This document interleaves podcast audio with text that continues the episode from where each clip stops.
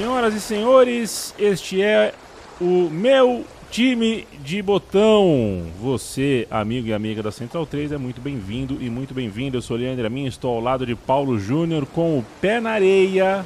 Você consegue terminar o resto da letra, Paulo Júnior? Pé na areia. Pô, qual que é a pé na areia? Ah, não sabe. Pé na areia, caipirinha, água ah, de coco. pé na areia.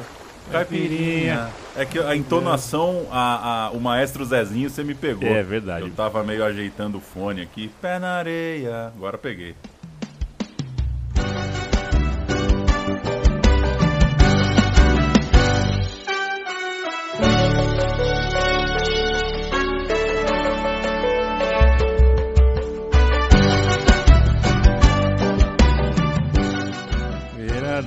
Esse é o filho de. Ah. Filho do Nogueira, né? Que eu esqueci o nome, não sei se é. Diogo, né? Diogo Nogueira. Diogo. Diogo Nogueira, que dizem sabe bater na bola. Tem alguma coisa de bola ali. É, e O um, que, que é sab- saber pegar na bola? é não cair, né? Não pisar na bola. É tipo- dar uma trivelinha. Se o cara tá andando na rua e de repente ele passa por uma escolinha de futebol sem querer e o cara tá jogando a bola assim, dominar com a coxa e devolver com a outra, o cara consegue. Isso já é alguma coisa, né? Quantos segundos você precisa pra ver se o cara tem uma. né? Um pouco. Bate o olho assim, você vê só como se comporta quando a bola passa perto, assim, né? A, a bola espirra da rodinha, como você devolve, já dá pra ter uma ideia ali. Já dá pra ter uma ideia. E aí você sabia, cara, eu não sei se é ignorância minha, assistindo o Space Jam, eu tenho a impressão que qualquer moleque americano sabe meter um arremesso, né? É, Claro que não é verdade, mas é engraçado isso, essa nossa relação com a bola no pé, às vezes parece natural de uma forma meio assustadora, né? Porque, porra, como é que pode, né? Você joga uma bola, o cara já domina? Sim, quantos anos você demora pra saber que dominar de canela é feio, sabe? Seis anos você já sabe, né? Que você não pode dominar de canela, né? É fato. E devo dizer, bom, você já sabe, né? Eu digo mais pro público, né? É... Gosto mais do que você de bola na areia, né? Você gosta mais do futsal, você é mais do piso duro. Eu adoro um piso fofo, sou febrão de jogar bola na praia. São muitos terrenos, né? Futebol é jogado em muitos terrenos, Pauleta. E veja você que hoje a gente vai falar do terreno ah, areia, né? Do terreno mais fofo possível para se jogar um fute. A gente vai relembrar a aventura. Foi uma loucura com começo e meio fim, bem interessante. Ex-jogadores de futebol de campo na grama chegando para jogar beach soccer. Para jogar não, para entre outras coisas inventar a modalidade tal qual a gente conhece hoje, tal qual a FIFA hoje ah, organiza. Ah, futebol você tem quadra pequena. Paulo Júnior, um bom jogador de futsal. Em São Bernardo, o alemãozinho ali é, conseguiu títulos, né? Era pra- qual era o time, Paulo? Era o. Ah, O eu fui time- um jogador medíocre, né? Deixa pra lá. tá bom. Mas o, é que eu esqueci o nome da. da não não esqueci É a mo- Volks, montadora. né? Isso, a Volks, a Volks. montadora. Exatamente. É, e, enfim, você muda o terreno, você muda a regra do jogo, né? Futsal tem as suas regras próprias e o mesmo acontece, por exemplo, numa quadra de society, né? Então você muda ali o jogo na grama sintética, com aquelas grades logo na linha lateral, muda. E o futebol é, é, de campo, 11 contra 11, eventualmente vira 7 contra 7, 5 contra 5, a depender da modalidade, do tamanho do terreno. O futebol é universal, entre outras coisas, por causa disso, né? Dá para você praticar no asfalto da rua, da sua casa é, e na beira do mar também.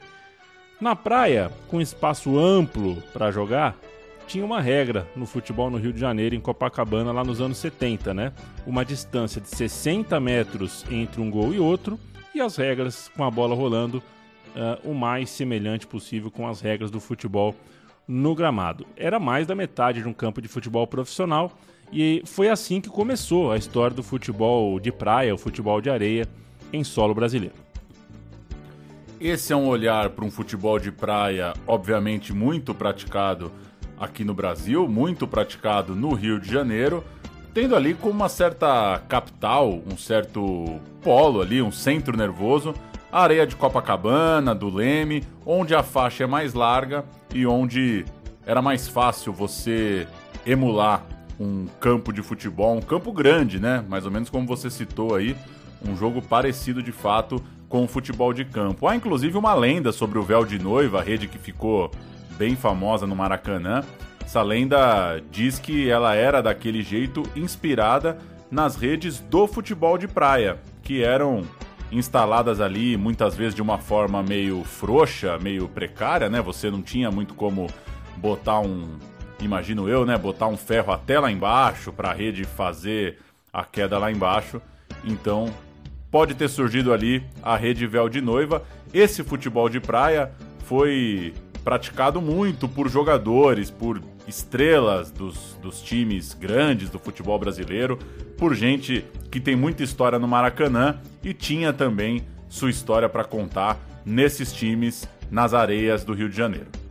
E para a gente falar do beach soccer tal qual a gente conhece hoje, Pauleta, também vale que a gente faça só um passeio para outras coisas que vieram depois desse fenômeno, né? Porque foi um fenômeno, foi um fenômeno nos anos 90, uh, ah, o futebol uh, na praia, o beach soccer mais uh, reduzido, com campo menor tudo mais. Eu dou um exemplo, o showball, né? O showball do Djalminha, do Maradona, é, ex-jogadores se reuniram e fizeram a porra do showball acontecer, né? Se juntaram com marcas e teve campeonato, circuito, campeonato de clube, de seleção, combinado em tudo que é lugar. O showball foi um negócio que reuniu ex-jogadores. Não é incomum que ex-jogadores achem um jeito de continuar batendo uma bola, repetir os rituais da profissão, né? O oi, o tchau, o pós-jogo, é... Amarra. Isso, amarra. E a relação com o público ali, dá um autógrafo, nega uma foto, essas coisas. Tá,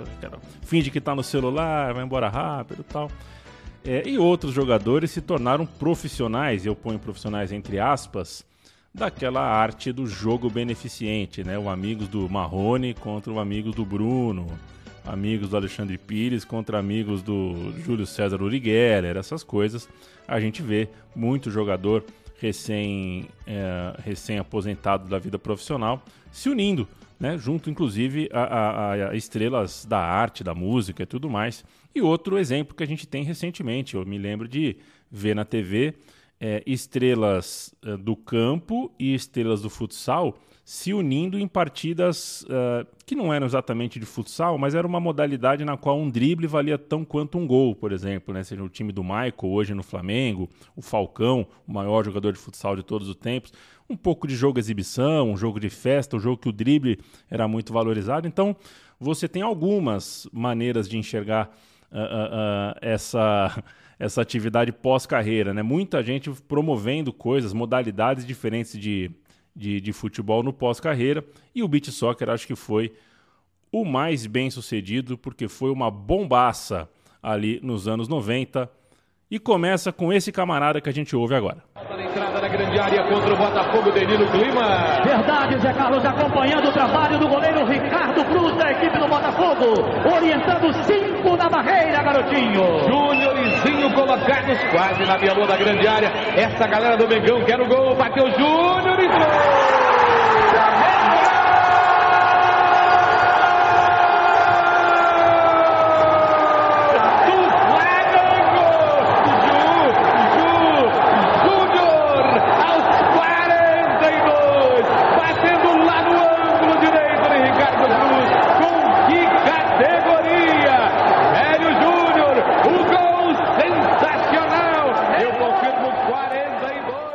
Paulo Júnior, esse gol é o gol do Júnior.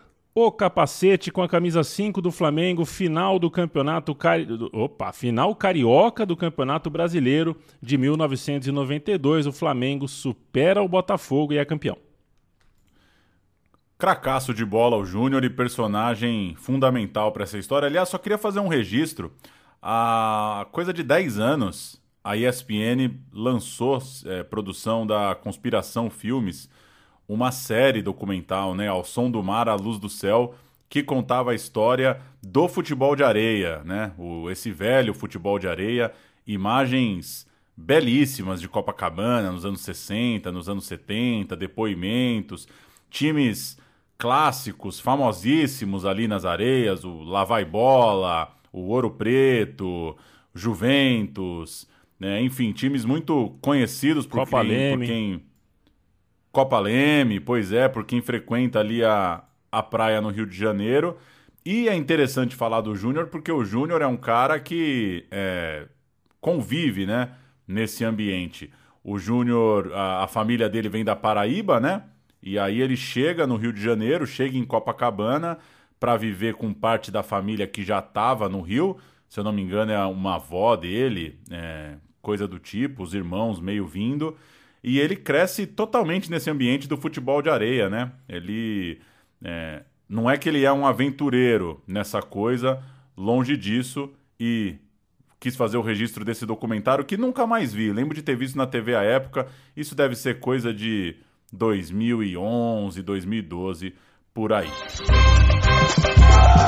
Se o futebol está atrapalhando os estudos, pense mais. Abandone os estudos. Quem tomava conta dos times de praia era o porteiro. Pra apitar um jogo tinha que ser herói, né? Tinha que ser muito macho, meu camarada.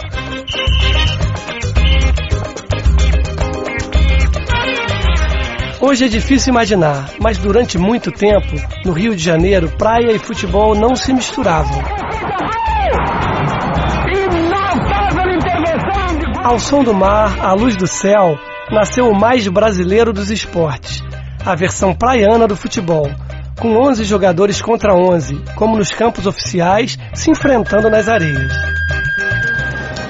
Vamos então falar do Júnior, camarada que jogou Copa do Mundo, lateral do Brasil na icônica seleção de 82, um craque, um gênio da bola, campeão do mundo pelo Flamengo e em 92 volta já veterano, aparece com a camisa 5, de repente vira meio-campista, de repente é campeão brasileiro, é bola de ouro, um monstro da bola Júnior, que muita gente, claro, só viu como comentarista, né? Já há algum tempo trabalhando na Rede Globo. Aquele Júnior tinha quase 40 anos, acabando com o Campeonato Brasileiro, metendo gol de falta na final, tendo um fim de carreira sensacional, né? Um fim de carreira dos sonhos para qualquer grande jogador. Não é que ele voltou só para dar tchauzinho para a torcida, não. Ele voltou e jogou muita bola nesse finalzinho de carreira. E o Júnior Capacete, antes de ser jogador do Flamengo, antes de ser esse jogador de Copa do Mundo que a gente conheceu, defendia o Juventus. Não o Juventus da Moca nem o de Turim, mas o Juventus do futebol de areia, um dos mais importantes times de futebol de areia de Copacabana. Ele até hoje é muito ligado ao Juventus. Ele era apaixonado pelo rolê como um todo, né? O estar na praia ali. Inclusive, ele, eh, não sei se você ah, já passou por ele contando do dia que morreu o Cláudio Coutinho, né? É, Cláudio Coutinho, ele ele estava na praia com o Cláudio Coutinho. O Cláudio Coutinho foi fazer um mergulho, foi nadar. Ele estava ali na praia. Era um dia de futebol de areia. Eles estavam ali. Estávamos nos encaminhando para tomar uma ducha para poder ir para o restaurante ali no Marimbás, quando apareceu o amigo dele. E se falaram, ele falou, pô, Couto, vamos ali, vamos dar um mergulho, papapá, vamos caçar ali. Aí ele perguntou para mim, né? Ele falou, aí, você me espera? No máximo aí uma hora e meia. Não sei. Ah, capitão, eu tô de bobeira mesmo, não tenho o que fazer. Vou ficar aqui na praia, fico aqui na sombra aqui mesmo aqui. Eu, espero aí pra gente comer esse peixe fresquinho. Só que eu tô esperando ele voltar até agora, né? Não tive essa oportunidade de comer com ele esse peixe que ele tinha me prometido quando saiu para pescar.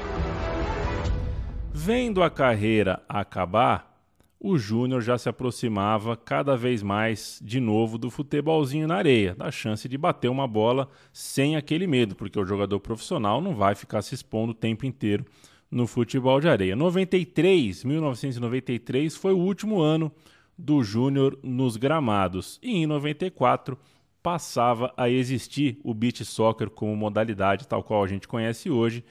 Não é totalmente uma coincidência. O Júnior é a própria personificação da criação daquela modalidade, daquele esporte disputada em um campo menor, com menos jogadores e outras regras novas. A gente vai passear daqui a pouquinho uh, por como uh, tudo isso aconteceu, como isso se deu e como o Júnior é testemunha de cada passo.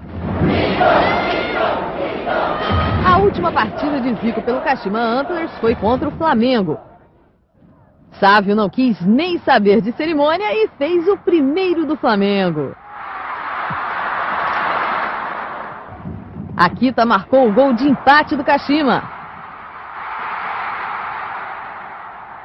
Sávio de novo marca um belo gol e fecha o placar. Final, Flamengo 2, Kashima 1.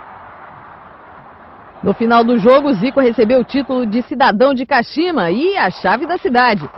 Os prêmios foram entregues pelo primeiro-ministro Tsutomu Hata, pelos serviços prestados por Zico ao esporte japonês. Desde 1966, um estrangeiro não ganhava esta homenagem. Aí cola um tal de Zico, voltando do Japão. Em 94 ali ele estava encerrando sua missão naquele país, aquela coisa de implementar uma cultura futeboleira por lá. Zico, não precisa nem falar, né? Gigantesco no Japão, amado pelos japoneses.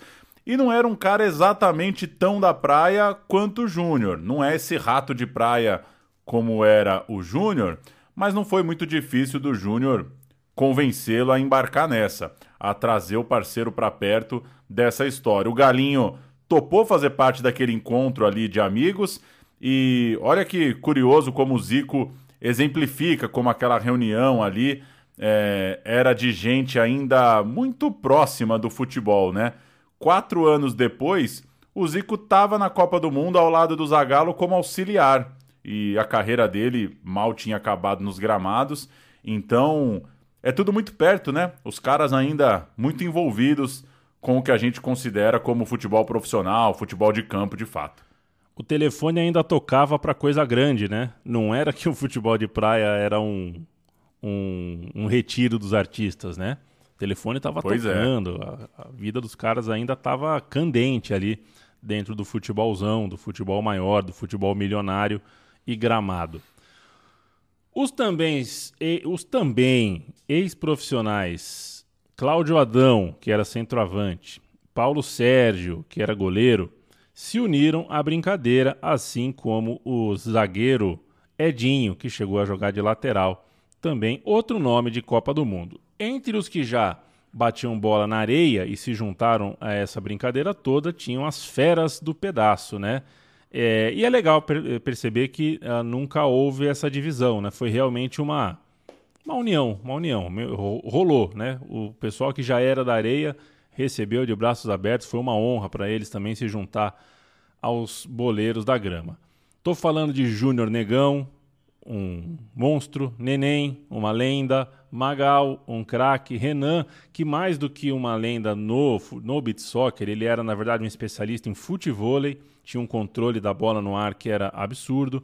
Outros caras, uh, uh, além deles, fizeram parte desse movimento espontâneo que se transformava, foi se transformando ao pouco na seleção brasileira de futebol de areia barra beach soccer, uma seleção carismática e com muito tempero ali, muita curiosidade nas pessoas em ver como reagiriam esses caras da grama nesse esporte novo, né? na, jogando na areia, ali pertinho do público, na praia de Copacabana. O pessoal gostou de prima e é claro que uh, isso seria um sucesso de público. A gente vai falar daqui a pouquinho também sobre essa parte, sobre essa parte comercial é, da coisa. E é curioso você falar isso de receber os caras. Eu fiz um trabalho há dois anos lá em Copacabana, entrevistando jogadores da seleção brasileira de beat soccer, treinador, coisa do tipo, para uma série da Gol Brasil chamada Raiz do Futebol. Tem um episódio sobre formas de se jogar futebol, tal, um episódio sobre praia especificamente, falando ali de altinha, beat soccer, futevôlei. E os caras são muito gratos, assim, é, impressionante como como brilha o olho mesmo para falar do Júnior, falar dessa turma, porque, enfim, era um momento de popularização, né? Se hoje esses caras são profissionais, se hoje esses caras conseguem viver do beat soccer, eles são muito gratos a, a esse gás. E a gente vai contar aqui no programa que a presença de estrelas do futebol de campo, ela sempre fez bem, né? Para vender o jogo. Uhum. E nem tudo saiu exatamente da cabeça do Júnior Capacete. Gostei da frase, hein? Uma cabeça grande. Quer dizer, usava um uhum. cabelo também que brincava ali com o apelido de capacete. O italiano Giancarlo Signorini visitou que o Brasil. Maço, ah, esse é nome. É italiano, eu, eu já imagino ele colando na areia de papete mais calça sabe? Papete e calça até a canela ali. Salmão, né? Visitou o Brasil disposto a ver a prática dos brasileiros. Ele tinha na pasta procuração de uma empresa ainda anônima chamada ali Beach Soccer Company, que tentava unir, unificar algumas práticas do futebol por praias por aí. E aí em Miami, em 93, ele tocou um torneio por lá. Fez umas regras, umas medidas meio experimentais, fez um tipo de um evento teste, o Júnior estava em Miami nesse rolê, jogou pelo time do Brasil e aí passou a ser meio que um, um sócio intelectual ali do jogo. O Júnior era o cara que o Giancarlo é, sentava para ouvir e pensar o jogo, porque afinal de contas estava falando de Brasil, estava falando de Rio de Janeiro, estava falando de um cara de Copa do Mundo, virou um aliado na iniciativa ali de tocar o beat soccer. Inclusive, né, Paulo, um ano depois desse rolê em Miami, em 93, a gente teve naquele país a Copa do Mundo, Copa do Mundo dos Estados Unidos. É, e está retratado nos jornais da época que um pouquinho antes a gente falou, a gente tem um episódio né, do meu time de botão sobre a véspera de Brasil e Itália, e a gente conta disso, né? Na véspera do jogo, de seleção brasileira de folga, rolou uh, um evento de beat soccer em Los Angeles e o Romário foi, foi até a praia foi à praia prestigiar uma, uma, a pelada ali, o jogo experimental de beat soccer. Era um jogo não mais experimental, era um jogo promocional, né? era para promover uh, o esporte. Júnior, Cláudio Adão, Edinho, esses caras que iam ainda jogar a Copa do Mundo de Beat Soccer já estavam em quadra, já estavam participando do rolê, já se apaixonando pelo, pela modalidade. E o evento tinha a mão, né, por trás, quem estava cuidando era o italiano da calça salmão, o Signorini. E era mais um passo, então, no sentido de popularizar, de apresentar o novo esporte para mais gente. Nada melhor do que colocar a bola para rolar a véspera de uma, na véspera de uma final de Copa do Mundo de, no gramado com um tipo como o Romário, o cara da Copa do Mundo chegando para assistir. O Romário colou uh, uh, assim casualmente vestido com um boné e uma camisa da Brahma. É, afinal de contas, o patrocínio dessa cerveja naquela Copa foi, foi grande, inclusive na comemoração, né? Aquele número um com a mão ali era merchandising. Na seleção dos Estados Unidos, que fez parte desse jogo, tinha o Kobe Jones. Até outro dia tinha, tava na Copa, né? O Kobe Jones jogou contra o Brasil nas oitavas de final da Copa do Mundo, estava na areia, enfrentou os brasileiros, participou desse rolê que olha, dado o calor e dado o, o, a, a, dureza que foi o jogo Brasil-Itália, eu acho que se eu pudesse voltar no tempo, eu preferia estar nesse rolê do que no Rose Bowl, Pauleta. nesse mesmo ano de 94, teve um outro evento que merece também destaque nesse momento, o Mundialito em Copacabana, que foi um quadrangular. Brasil, Argentina, Estados Unidos e Itália. E o Brasil foi campeão, claro. Só faltava, né? O Brasil não podia perder um jogo desses logo no comecinho ali da modalidade e jogando mais do que em casa. O Mundialito foi disputado nos outros anos, mas naquele primeiro ano foi esse jeitão meio experimental, só um quadrangular. E por que que é importante esse Mundialito de 94? Porque as pessoas amaram a arena lotou, ficou gente do lado de fora, teve uma demanda, a imprensa repercutiu bastante e aquilo era um ótimo sinal de que o esporte podia pegar, inclusive em Santos, mais pertinho aqui da capital paulista, também em 94, teve a Copa América no mesmo formato, ou seja, a coisa começava a pegar, começava a pipocar um campeonatinho mais legal aqui, um campeonatinho de casa cheia ali, a coisa ia ganhando força. E o Brasil campeão de tudo, né? Tudo isso que a gente está contando aqui, os brasileiros campeões. Até então não tinha, não tinha muito o que fazer. A repercussão na imprensa, que você bem citou, né, Paulo, conta muito. Né? Se você quer popularizar um evento, você vê que repercutiu na imprensa, que as pessoas gostaram.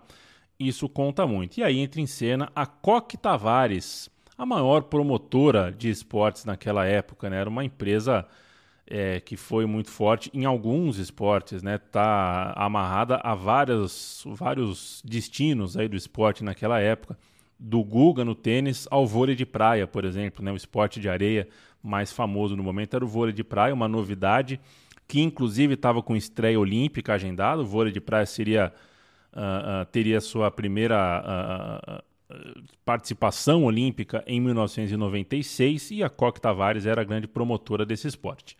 Luiz Felipe. E o Brasil deitando, né, no vôlei de cabelo. O Brasil deitando o cabelo. Aliás, eu acho que devia ser questão de honra para a gente não perder nada na praia. O Costa Bonita que o Brasil tem, né?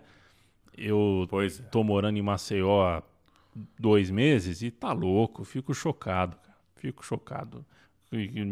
Não sei se na Indonésia. É, vão, vão achar praia bonita em outros lugares aí, mas vai ser difícil de ganhar do Brasil. E não fosse a mala da FIFA, Podia ter beat soccer na Olimpíada também, né? Por que não? Futsal. Não custava nada, Futsal, né? Futsal, é. O Luiz Felipe Tavares era o presidente dessa parte esportiva da Coque Tavares na época e resolveu. Coincidência, hein, o, o, sobrenome? Não, não, é, aconteceu. o cara chama Luiz Felipe Tavares, a empresa é a Coque Tavares e ele é o presidente. Legal. Foi democraticamente eleito ele resolveu investir, ele uh, viu né, o sucesso, é, resolveu se associar ao projeto do Beat Soccer, inclusive cost, cost, é, costurando um acordo que é fundamental né, com a TV Globo para transmissão do, do, dos jogos importantes tudo mais. E assim, o debate sobre regras sofreu as primeiras interferências comerciais, que são importantes também. Duração do jogo para caber numa grade de TV, tempo, é, o tamanho, né? O tamanho do, do, do, campo, afinal de contas, vai ser desse tamanho, desse, um, um, um terreno ali que fosse, uh, que coubesse, uh, uh, que desse a dinâmica para a partida e outros detalhes mais que passaram a ser uma questão também de grade televisiva e de audiência. Três tempos de 12 minutos, por exemplo, né? O jogo é de beat soccer são três tempos de 12 minutos, com o cronômetro parando sempre que a bola sai e assim você garante duas paradas comerciais, tudo, mas tinha uma lógica ali também comercial rolando. Outro exemplo, toda a falta do meio de campo para frente era direta para o gol. Isso, enfim, era uma atração à parte, né? Queriam vender um esporte onde toda falta é paulada para o gol, campo pequeno, falta com o gol aberto, você inibia a falta. Quando você inibe a falta, você uh, uh, privilegia o drible, a jogada de efeito. Então, uh, o jogo ganhou um novo tempero ali a partir da entrada da televisão e dos promotores de mídia. A tal Beach Soccer Company acabou vendida em 98, numa época é, de comprar os direitos ali para formatar o esporte e entrar na FIFA. Houve uma transição importante para a modalidade ser de certa forma ligada à Federação Internacional de Futebol. Isso foi acontecer a partir de 2004, com a primeira Copa do Mundo selo FIFA em 2005, mas o nosso foco tá para 10 anos antes, tá para o comecinho do beat soccer. A gente volta depois dessa explicação toda para 1995. Mundial de Futebol de Areia. Amanhã, nossos craques entram com tudo na grande final. Brasil e Estados Unidos. Ao vivo, direto da praia de Copacabana. Mundial de Futebol de Areia. Amanhã, 10 da manhã. Oferecimento Topper, a bola que está com a bola toda. Relógio Séculos, qualidade que supera o tempo. Banco Real, para quem precisa de qualidade. E fiz o melhor curso de inglês, matrículas abertas. Tá aí a TV Globo anunciando a final da Copa do Mundo de Beach Soccer em 1995. Ô Paulo, é, é, nessa época, como é que era o teu janeirão? Era inteiro no Guaruja ou era São Itanhaém, Bernardo? Itanhaém, né? É, ah, frenético. Tá Dezembro e janeiro, né? Dezembro e janeiro. O SNES na mochila, uns dois calção de futebol e vambora, né? Tempo e aquela, bom, hein? Aquelas notinhas no jornal, né? Tinha um, um filete de notícia de cada time no jornal. Ó, vendeu o Clebão. Ó, É. Puta, você vai lá comprar, comprar Cândida e pão e volta com uma Gazeta Esportiva. ó, Chegou o Cafu. Você, puta que pariu. Aí não tem o dia do jogo, não tem nada. Tem Mas nada. era bom, era bom. Não, o jornal era bom, o jornal era bom. Eu ouvia muito rádio nessa época da praia.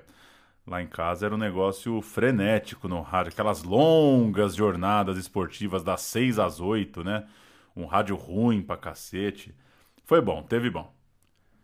Se o beach soccer foi criado em 1994 é, com aquele mundialito, e aí o mundialito foi usado como um torneio experimental e no diminutivo, né, mundialito, agora era no aumentativo, era mundialzão mesmo, era o Copa do Mundo. Agora é Copa do Mundo de beach soccer. Não é que o campeonato, eh, o esporte existe e já tem Copa do Mundo e o Zico foi notícia de última hora. O Zico tava no rolê, tava afim e tudo mais, mas o Zico era uma empresa muito maior, né? O Zico era outro rolê. né? Mesmo que o Júnior seja gigante, que o Edinho seja gigante, o Zico era outra parada. E ele tinha deixado a participação dele nessa Copa do Mundo de 95 em dúvida. Não tinha dado certeza. Só que duas semanas antes da Copa do Mundo, pingou no Jornal dos Esportes. Ele deu o ok. E possivelmente o que se fala é que o Zico teria topado por causa de um cachê diferenciado, né? A Coque Tavares chegou pro Zico e falou: Meu, Dizem que esse é o primeiro e-mail que o Zico recebeu na vida. E o e-mail foi o seguinte: tavares.tavares.com.br Assunto: Tavares tracinho Zico. E aí ali tava o, o PDF bala mesmo, com a parada toda. Pois é, que coisa, hein? É importante, né? Sempre tem uma, sempre tem alguém bancando, né? O início das loucuras. E a moeda era nova, né, Pauleta? Ah, é, O opa. realzão estourando. Quanto será que o Zico embolsou nessa Nossa. jogar? Você lembra quando o pão francês foi um centavo em Ribeirão Preto? Matéria no Jornal Nacional, ligando pra avó. Puta, ela é um centavo. Eu fui na padaria com uma moeda de 10 centavos. E eu, nossa, a avó tá estourando, meu. Pão, um centavo, cara. E na padaria do lado de casa era oi- oito na de pão, 12 na mandi e 10 na. Caramba, padaria da esquina de casa a vida inteira. De pão, Rodi e Milano. Ah, 10 na Milano. Milano. É, o, o pão de 12, meio assim, era batata. O pão, o, o mais caro era melhor. Valia o mais mesmo. barato era pior. Valia, valia. É, pelo menos, pelo menos isso, né? Ah, olha, o, Paulo, o Zico topou e os cobrões dos gramados, é, os registros dão conta de que eles treinaram sério, que eles realmente pegaram, pegaram o campeonato para jogar mesmo. É, assim, memória, memória física do tempo que eram jogadores profissionais de futebol de campo. Se uniram aos ratos de praia, né? Ah, então você tem ali o Zico com o Magal, o Júnior Capacete com o Júnior Negão, todo mundo junto ali treinando duro. Um Eric Johnson de quebrada ali no escanteio. com- é, completando o time, né? O Eric Johnson completando o time. e os treinos foram o primeiro sinal de que era mais do que só recreação, de fato. E o Júnior, o capacete, se tornou não só um dos febrões do treino, ele foi um líder também. Foi basicamente um Tele Santana barra Moraci Santana barra jogador. Né? era ele quem efetivamente dava parte dos treinos ali, das, dos programas físicos tudo mais. E então ah, se impôs não só pela qualidade, pela técnica que tem, mas também pelo exemplo, né? o exemplo da prática ali do dia a dia. E é, foi dia a dia, diariamente antes da Copa, ah, o sol nascia e os rapazes da seleção brasileira colavam na praia de Copacabana para treinar, para refinar os movimentos visando a Copa do Mundo de Beach Soccer de 95. E talvez nem precisasse assim de tanto. Um esporte novo, pouco difundido. é, dificilmente aconteceria alguma coisa para alguém bater um Brasil com o Edinho, Cláudio Adão, Zico, companhia. Na verdade, só a- uma ala original ali da praia. E aí a gente chega em janeiro de 95 e a manchete esportiva do Jornal do Brasil era essa: Túlio decide mudar de número e vai usar a 7 do Botafogo. Ei, que beleza! Esse é, esse é aquele Jornal do Brasil que a gente falou da praia, né? Que Isso. vem uma notícia, você não sabe da onde, né? Você tem Hoje, essa. O dia inteiro você tem só... essa. a gente só imagina o Túlio com a camisa 7 mas naquele janeirão tava faltando notícia, pré-temporada, aquela coisa toda, o verão pegando no Rio de Janeiro. A Copa do Mundo caiu bem demais. Os jogos seriam entre 24 e 29 de janeiro. E no mesmo grupo, Brasil e Itália eram as seleções favoritas. A Itália tinha também ex-jogadores em campo, né? O Gentili, o Altobelli, tinha uma turma boa para fazer frente ao Brasil. E naquele pré-Copa do Mundo, digamos que a Itália era quem chegava com mais respeito diante de um público que estava esperando a competição ali em Copacabana. Dia 24 de janeiro de 1995. Cara, que loucura. Foi o aniversário de 35 anos da minha mãe. É. 35 anos da minha mãe. E eu pensar que hoje já estou mais velho do que a minha mãe naquele dia. É, é não quer dizer né? nada isso, né? Não quer dizer nada. nada, mas é a vida. O tempo é uma loucura. Nove da manhã. Abre o rolê em Copacabana, Itália 7, Uruguai 6. Deve ter sido um jogão. Para mim, todo 7 a 6 foi um jogão. Não tem, não tem como não ser. Aí, 10 da manhã, só imagina.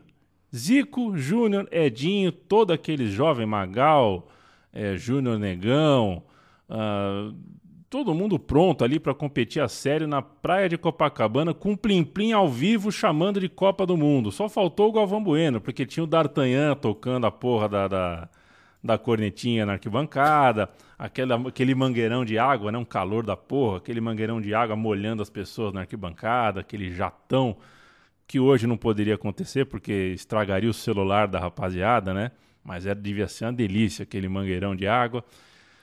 Tudo lindo para inaugurar de vez o esporte e a modalidade que já era muito tradicional e querida no país e se tornou uh, também um fenômeno midiático a partir dali. Sabe lá o que é colar em Copacabana para ver o Zico e o Júnior jogando. Paulada. E foi paulada mesmo, né, Paulo? Porque o Brasil ganhou de 16 a 2 da Holanda. Deve ter sido um chocolate bonito. A Holanda uh, colou pelo menos pelo relato jornalístico, achando que tinha chance porque o elenco era jovem, os meninos de 20 é. anos.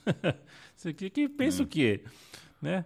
O pessoal acha que, que só porque tem 20 anos, o Zico com 60 ganha de muito moleque de 20.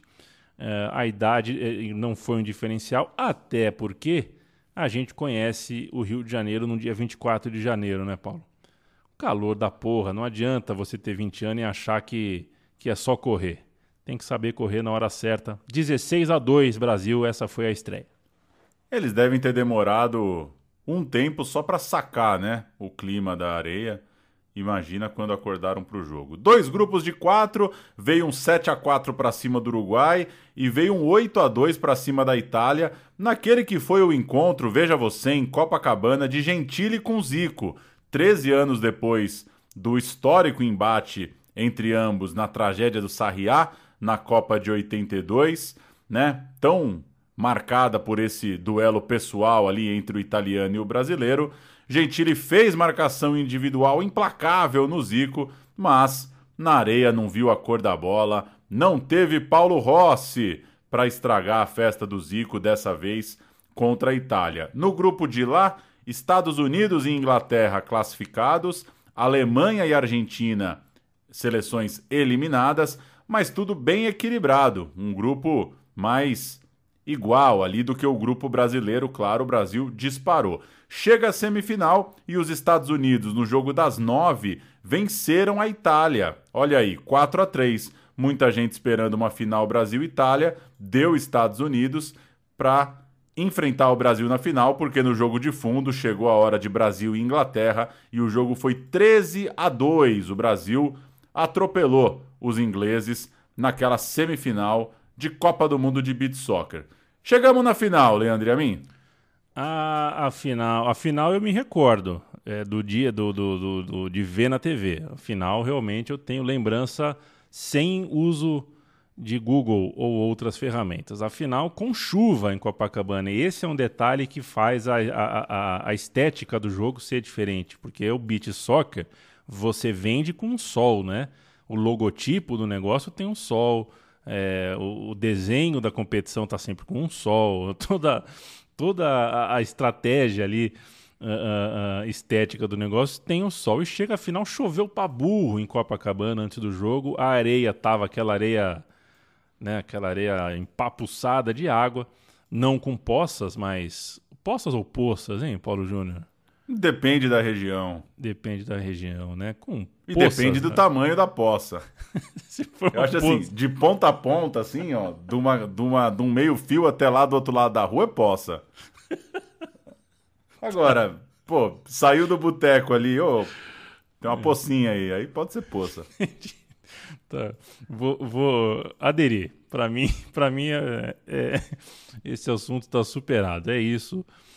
Uh, uh, não tinha nem poça nem poça em Copacabana, mas tinha uma areia, a areia tava meio feia, assim, tava meio fofa, molhada ali. Aquela areia que se você cai, na, cai nela para tirar depois dos pelos, demora três dias. E o time americano deu susto na gente, ao contrário do time holandês. Acabou o primeiro dos três tempos, né? Lembra, três tempos de 12. Acabou o primeiro tempo 1 a 0 para os Estados Unidos. Eles conseguiram isso apostando de novo na baixa idade, na idade menor ali, pressionaram, jogaram a mil por hora, mas aí já foi a primeira fase, já foi a semifinal, os caras estavam mais habituados ali com o clima, devem, com certeza treinaram antes, mas ali na prática do jogo mesmo é diferente. Os Estados Unidos surpreendeu o Brasil, só que na areia não tem muito essa coisa de marcar pressão, de jogar muito em cima, porque não tem segredo, você morre cedo e o Brasil com muito mais bola, muito mais qualidade. A partir do segundo tempo, deslanchou. O Neném empatou, o Zico virou, o Zico fez o terceiro, o Renan marcou o quarto, o Edinho o quinto. Fim do segundo tempo, 5 a 1 Brasil. E no tempo final, mais três, um do Zico, um do Renan, outro do Júnior Negão. Brasil 8 a 1 campeão fácil, fácil da Copa do Mundo de Beat Soccer. Sobe som com Kleber Machado narrando os gols debaixo de chuva. Vamos acompanhar juntos a decisão do Mundial de Futebol de Areia. Na quadra, Brasil e Estados Unidos. Brasil no chute do Júnior Negão, ela não saiu forte agora! A areia engana Paulo Sérgio e Thompson. Olha o Zico, saiu com o Neném, saiu para Dori, gol de Neném para o Brasil no passe de Zico. Instalados lá na quadra, para que você fique por dentro de todos os lances como esse do Zico. Gol! Brasil! A virada brasileira em Copacabana. Zico faz o segundo gol do Brasil, vira o jogo para cima dos Estados Unidos. Aos 4 minutos e 43 segundos do segundo tempo. São 5 minutos e meio de jogo. O Brasil pode fazer o terceiro gol. Partiu Renan, pé direito. Renan! Fica só um pequeno morrinho para que ele ajeite a bola e parta para a cobrança. Valeu até a orientação do Júnior. Partiu Zico, pé direito na bola e o gol do Brasil de Zico. Edinho pegou de primeira golaço. Um golaço de Edinho. Edinho chega de pé esquerdo. Manda lá no canto esquerdo, atravessou. Chega no Júnior a bola. Chega o Negão, de primeira, uma bomba! Golaço do Brasil! Dou a pancada de pé direito. Olha que beleza de lance. O Zico pode fazer mais um. Ajeitou. Tocou a bola para o Júnior Negão de calcanhar para o Zico. Vai ser artilheiro também!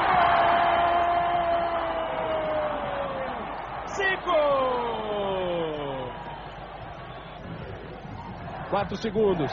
E o gol do Brasil! Renan! Para fechar bonito o placar. Seleção inglesa que conseguiu virar para cima da Itália, ganhou de 7 a 6 a partida preliminar hoje de manhã. Agora, essa é triviar ah, sem os árbitros dessa final aí. Hum, quem são? Você não, não vai chutar? Ah, poxa. Cara, pensa dois, dois classiqueira, assim, dois classiqueira. Muito clássico, assim, chega Muito. até a irritar. Sidraque Marinho. Não, quase. Zé Roberto Wright ah. e Romualdo Arp Filho. Essa foi a dupla que viu Thompson abrir o placar e o Brasil virar para 8 a 1. 52 gols feitos, 11 gols sofridos, um massacre, um MVP duplo, né? Porque ninguém quis escolher direito, então ficou uma coisa dividida é ali entre, né? entre Zico e Júnior, né? É, o, o Zico é o artilheiro, né? Mas Zico e Júnior acabaram escolhidos como os craques da competição. O Zico, inclusive, empatou com o Altobelli, os dois fizeram 12 gols. E o que fica não é nenhuma façanha técnica, digamos, né, em relação à dificuldade para ser campeão, mas talvez a coisa mais legal é que tinha dois gênios, né? Eram dois caras muito grandes no futebol carioca, brasileiro, italiano, mundial, né? Japonês, dois caras muito, muito grandes recém-aposentados, dois caras que tiveram uma carreira muito legal e que estavam dando uma palhinha ali na praia, estavam ajudando a inventar uma modalidade nova para tirar uma onda e também para para dar no esporte, né? Como a gente disse, a coisa evoluiu, as pessoas passaram a viver de beat soccer de fato. Existe um, uma, um campeonato, claro, com as dificuldades de uma modalidade que não é do tamanho do futebol de campo, isso é óbvio, mas hoje tem jogador da seleção brasileira jogando fora do país, coisa e tal. Pegou, virou profissão, virou esporte, a coisa deu certo. Para ter uma ideia, né, Paulo? É, as primeiras edições de, da Copa do Mundo de Beat Soccer era anual, né? A Coque Tavares ali resolveu fazer anual para ver se se pegava no breu de vez. Primeiro ano, MVP foi esse MVP duplo, que para mim é cascata, né? Tem que ser, tem que ser antipático com alguém, gente. A segunda edição, 96, foi o Edinho, o MVP. A terceira foi o Júnior, a quarta foi o Júnior e só na quinta foi o Jorginho, um jogador que não era craque, um né? É um craque, mas da areia, né? E na sexta edição, de novo o Júnior, ou seja, o Júnior conseguiu aí quatro MVPs de Copa do Mundo de beach soccer. Ele pegou tanto, Paulo, que eu, olha, eu me recordo, eu não vou saber dizer se era 96, eu acho que era 96, no máximo 97. Um beijo pro meu primo Dedé que me acordou porque viu na TV, TV Santa Cecília, TV qualquer coisa ali, a arena montada, lotadinha e ia ter o jogo, esse o jogo, né? Chega janeiro, tudo mais, pipocaram arenas de beat soccer por aí para ter esses jogos de exibição, mais ou menos como a gente se acostumou a ver recentemente de jogos beneficentes. E ele falou: Meu, é aqui do lado, ali no Boqueirão, vamos correndo? Pô, acordei, fomos correndo. E aí tava tudo lotado, não conseguimos entrar, mas moleque astuto, né? Dá um jeito de penetrar, entrar aqui, entrar ali. Eu me recordo do branco tomando uma ducha num espaço que devia ser o backstage, né? Que a gente entrou indevidamente, o, o branco de sunga vermelha tomando uma ducha e o Ricardo Rocha sentado numa cadeirinha de plástico, assim, meio do lado do. Foram os dois que eu tenho certeza que estavam lá. É, dizem que o Edmundo jogou, eu não sei se é a minha memória que está falando ou não. É, e dizem que tinham outros atletas ali que estavam na ativa, afinal de contas, ainda, ainda né? Isso que eu acho mais é, incrível, mas é, esse exemplo da Praia Grande é para mostrar que provavelmente pingou no Guarujá também, pingou em Búzios, pingou em tudo que é lugar. Aí o beat soccer foi, por algum período, a onda do barato do momento. E para ter uma ideia de como isso impactou de fato, penetrou nossa cultura de futebol, na terceira edição da Copa do Mundo, a de 97, então 95, 96, 97, Edmundo estava no time campeão. É isso, Edmundo que naquele mesmo ano ganharia a Copa América na seleção brasileira com o Zagallo, que ganharia o Campeonato Brasileiro com o Vasco, batendo recorde de gols, tendo Insanidade. um desempenho absurdo, jogando muita bola. O ano do Edmundo, que muita gente diz que o Edmundo, se jogasse na Europa, teria sido eleito o melhor do mundo. As pessoas esquecem do Ronaldinho nessa frase, né? É, o rapaz jogava uhum. bem também, viu, gente? O, o Ronaldo, que ganhou Sim. o melhor do mundo, eu acho que ele jogou mais que o Edmundo. Mas enfim, 97 absurdo do Edmundo e 97 que começou com o Edmundo metendo o pé em dividida no Mundial de Beat Soccer. Que loucura! Não era só uma atividade para ex-profissionais, tinha gente jogando bola no topo do mundo, no topo da seleção brasileira, no topo do Brasileirão, jogando também entre é, os profissionais, entre os, os, adultos, não sei exatamente do que chamar, mas no time principal, entre os principais ali do beat soccer. Vamos ouvir? Tino Marcos e agora tenta o tri do Mundial de Futebol da Areia contra o Uruguai. Se às 7 da manhã a fila já era quase de 400 metros, se lá dentro já se via arquibancada cheia duas horas antes do primeiro jogo, então a que horas começou o movimento de torcedores? A partir das meia-noite, cara. A entrada para ver as semifinais do futebol de areia era de graça. O problema era a incerteza de chegar até lá. Vamos tentar, ué. Vou ficar aqui até conseguir. Será? Já avisamos que não vai entrar mais ninguém e o pessoal não desiste. Ninguém brigou. O Brasil também ganhou na arquibancada. O apoio que eles, que eles têm dado para nós tem sido fundamental para esse ritmo forte que a gente está imprimindo em cima dos adversários.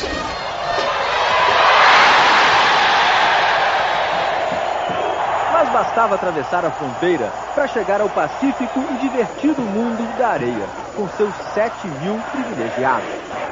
A expressão de Magal era um termômetro. Estava na cara que o calor sufocante seria um adversário para quase todos. Quase.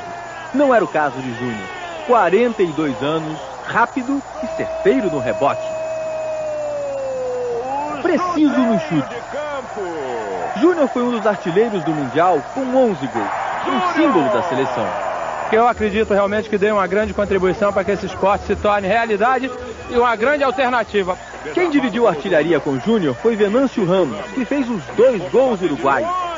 Rebolou, mas não viu por último. Magal marcou duas vezes e para fechar o espetáculo, outro veterano. Edinho, 41 anos, recebe de Paulo Sérgio em sua área, dá um toque na bola e no segundo já se deixa em condições de fuzilar.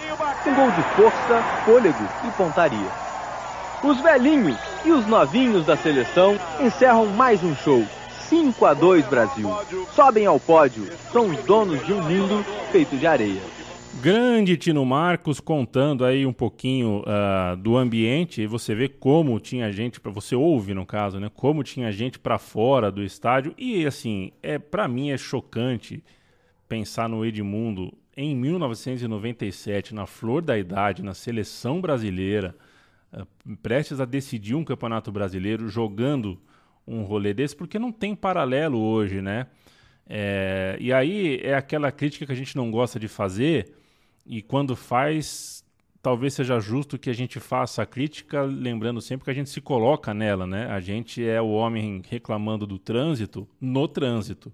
A gente não está fora disso, mas é, a gente não comporta mais isso hoje, né? A, é, pode até ser um exagero na época, né? Você realmente normalizar que o, que o camarada Uh, depois de passar por Flamengo e por Corinthians, ali tentando se reencontrar na carreira, volta para o Vasco e pinta ali, dividindo bola uh, uh, fora da, da, da, sua carreira formal, né, do seu, do seu, fora do gramado, né, fora da sua carreira, é, é uma coisa surreal. Mas hoje a gente também está muito real demais, né?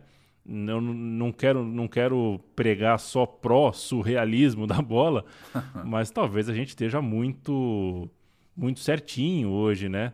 É, hoje não existe a menor chance da gente ver um negócio desse sem fazer uma crítica, né? Quer dizer, se o Neymar aparece num campeonato de beat soccer jogando para valer, é, nossa, a gente ia criticar muito, né? Ou se, sei lá, o Gabigol é, participa de um campeonato de showball, né? E, enfim, tem um meio termo aí.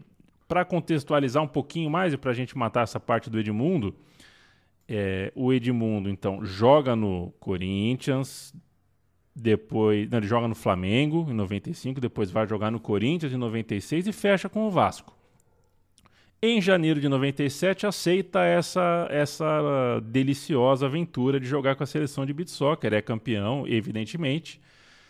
E ele, enfim, o Vasco da Gama não gosta muito de ver aquilo, mas também não tem muito o que fazer porque o Vasco já não está pagando salário para ele. Ele está com salário atrasado no Vasco, ele joga o Mundial de Beat Soccer meio que assim, para mostrar que vocês não me pagam, eu vou fazer o que eu quero. E mesmo depois do Mundial de Beat Soccer, ele continua na praia, ele não se apresenta ao Vasco. Aquela reportagem histórica do Cícero Melo na ESPN Brasil é nesse contexto, né? O Edmundo tinha acabado de ser campeão do mundo de Beat Soccer com a seleção brasileira e se recusava a voltar para o Vasco, porque ele queria que o Eurico Miranda uh, quitasse as dívidas que tinha com eles. Depois que brigou com o Vasco, o animal, quem diria, virou rato de praia o Eurico anunciou que vai suspender o seu contrato. Suspender, não, reincidir. Tá ótimo. Pelo menos assim eu fico oficialmente sem, sem emprego, né? Pior era da maneira que tava, com o contrato sem receber. Tá virando rato de praia. É. Também de férias já, 45 dias, o tempo todo aqui na praia, fica um pouco mais fácil. Renato Gaúcho, coitado, enfrenta o mesmo dilema. E enquanto o Fluminense não paga o que lhe deve, ele passa os dias enfiado no seu escritório. O escritório sempre foi aqui. O problema é que o Edmundo está com o mesmo pensamento que eu. E eu acho que nós não estamos errados, porque eu praticamente trabalhei quase dois anos sem receber. Eu só estou exigindo meu salário, nada mais. Chega de trabalhar de graça. Agora eu pergunto, será que eu estou cometendo algum crime em querer receber pelo menos 50% da dívida? No mais é isso aí, 96 tudo igual, Zico, Edinho, Júnior, seleção vence de novo, 97 também, 98, 99, 2000. O Brasil perde pela primeira vez a edição de 2001, que é a primeira que sai ali do Rio, né? São uma, duas, três, quatro, cinco, seis edições de Rio de Janeiro, cinco em Copacabana, uma na Marina da Glória. A sétima edição vai para a Costa do Sauípe e o Brasil perde essa Copa do Mundo pela primeira vez. Portugal leva a Copa do Mundo. Esse jogo eu me lembro bem, viu?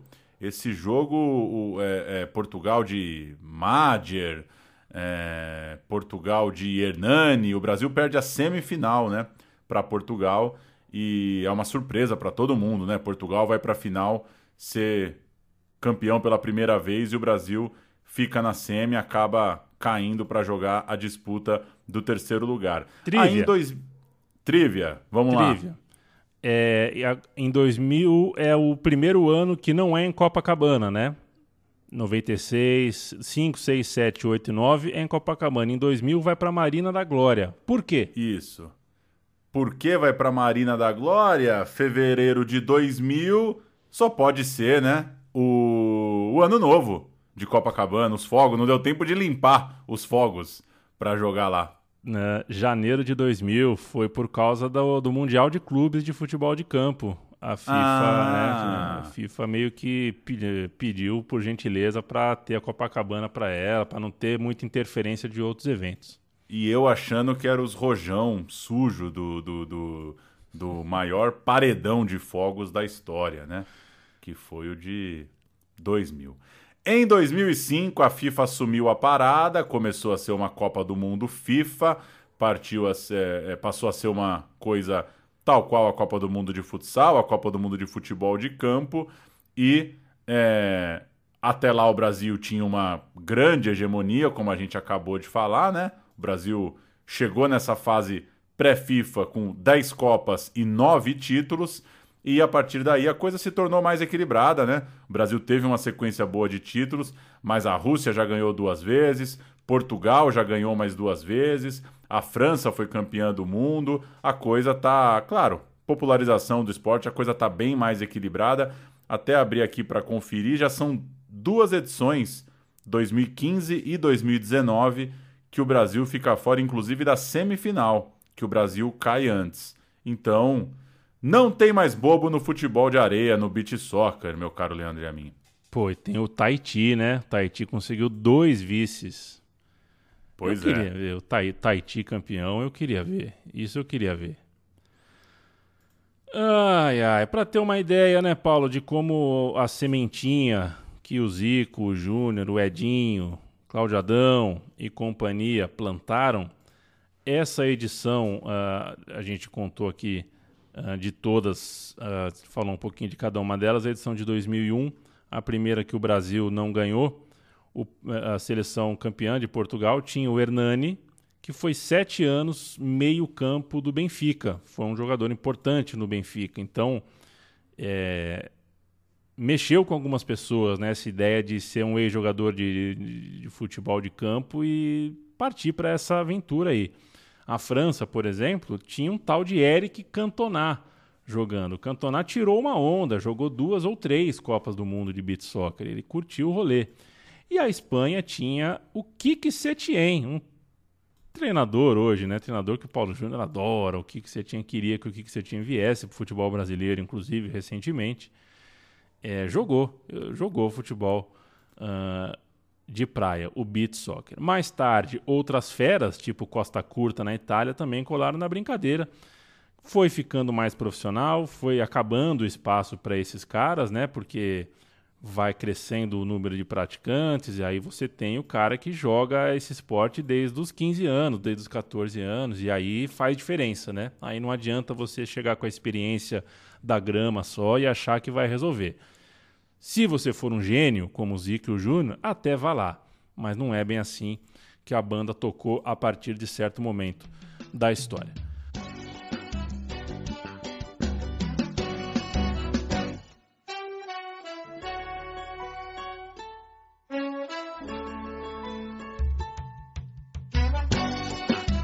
Beach Soccer, uh, acho que está apresentado, né, Paulo? Hoje é um evento FIFA e a Copa do Mundo uh, acontece de, de, enfim, a Copa do Mundo dois acontece em dois agora, agora dois, né? é, é bienal. É interessante, a próxima edição será em Moscou, eu não sei exatamente a data, mas vai ser no corrente ano de 2021. Para ter uma ideia do impacto do Júnior, ele é o maior artilheiro das Copas do Mundo pré-FIFA, né? 71 gols, o Neném tem 55, o Júnior Negão tem 54 e o Madger, o português, tem 52. Então, na era pré-FIFA, o maior artilheiro das Copas é Júnior. Na era FIFA, aí sim o Madger, é, obviamente, um cara mais jovem que o Júnior, né? Jogou mais tempo. Ele é o maior artilheiro com 88 gols. Ele é o, o bambambam bam, bam dessa era a partir de 2005. Mas fica o registro, né? Para muita gente que talvez imagina que ah, o Júnior jogou só ali no comecinho, tirou um barato, pô, fez gol demais, foi muitas vezes eleito melhor jogador, foi muitas vezes artilheiro, é um cara que tem uma relevância esportiva, né?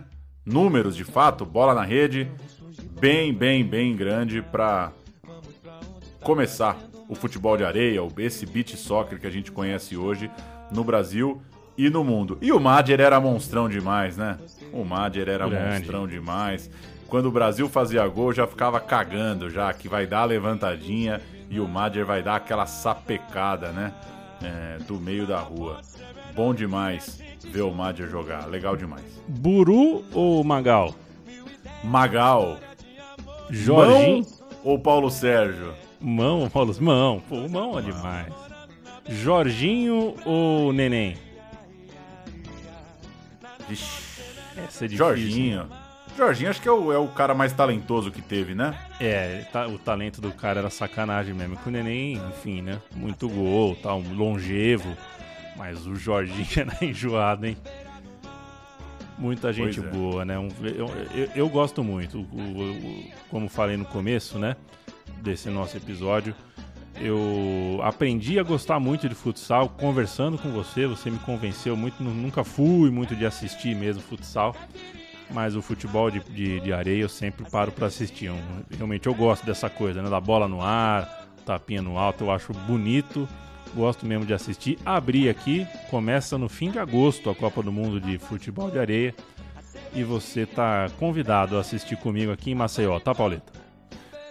Belarus, El Salvador, Suíça e Brasil. Se não passar em primeiro com 25 de saldo positivo, parei, hein? Parei, brincadeira. Belarus está evoluindo bastante. El Salvador tem uma geração interessante. e na Suíça tem uma nova escola ali que está dando uma bola. O Brasil vai jogar em. A Copa do Mundo é na Rússia. É, em na Moscou. Rússia. O mata-mata é 20 e poucos de agosto. Ou seja, acabou a Olimpíada já vamos meter uma Copa do Mundo de beat soccer, porque é bom demais, concordo contigo. E o Brasil sempre nas cabeças, apesar do equilíbrio recente.